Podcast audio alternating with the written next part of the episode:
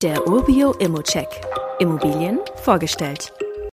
Worms ist für mich inzwischen wirklich ein spannender Standort an der Grenze von gleich drei Bundesländern. Da liegt nämlich auch Rheinland-Pfalz, Hessen und Baden-Württemberg.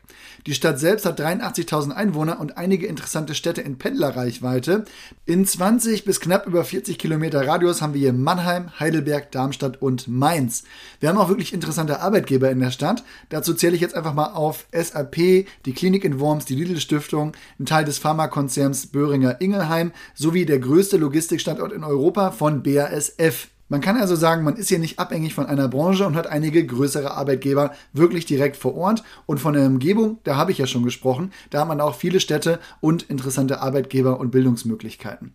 Was finde ich jetzt an der Wohnung besonders interessant und spannend?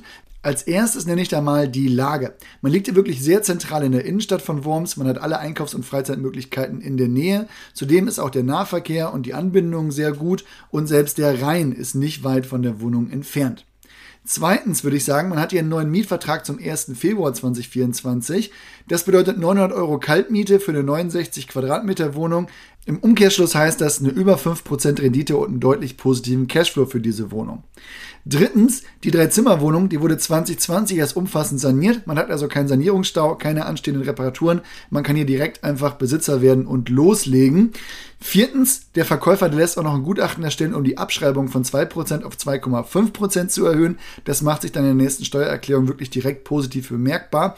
Und fünftens, man kann hier einen Einstieg unter der Markteinschätzung hinlegen. Man hat einen Angebotspreis, der selbst inklusive Nebenkosten noch deutlich unter der Marktwerteinschätzung liegt. Man kann das also direkt als Wertzuwachs verbuchen und, das nehme ich mal als Sahne auf der Kirsche, man zahlt auch keine Provision, man kann also auch mit wenig Eigenkapital für die Nebenkosten hier starten.